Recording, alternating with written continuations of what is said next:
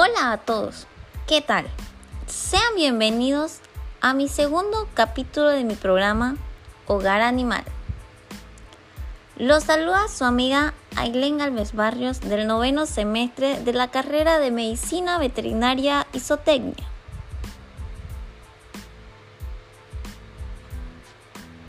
El tema que les hablaré hoy es sobre una de las libertades de los animales que lleva por nombre libre de miedo y angustia. Son condiciones y tratamientos que evitan el sufrimiento mental de los animales.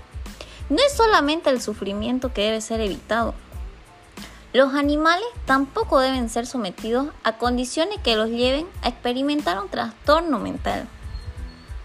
Procuremos reconocer sus miedos y angustias y las situaciones que les causan estrés, permitiéndonos trabajar en ella, para que tengan una vida más, saludable y con la menor cantidad posible de frustraciones.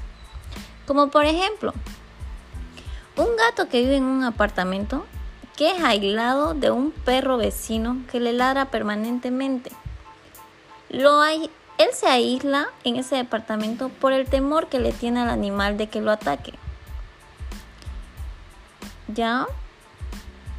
Esta es una de las cinco libertades que nos ayuda a darle una buena vida a nuestros queridos animales, ya que ellos sienten al igual que un humano y en especial los canes, ya que son una gran compañía para nosotros los humanos. Cuidemos a nuestros animales, amigos. Eso sería todo. Espero les haya gustado.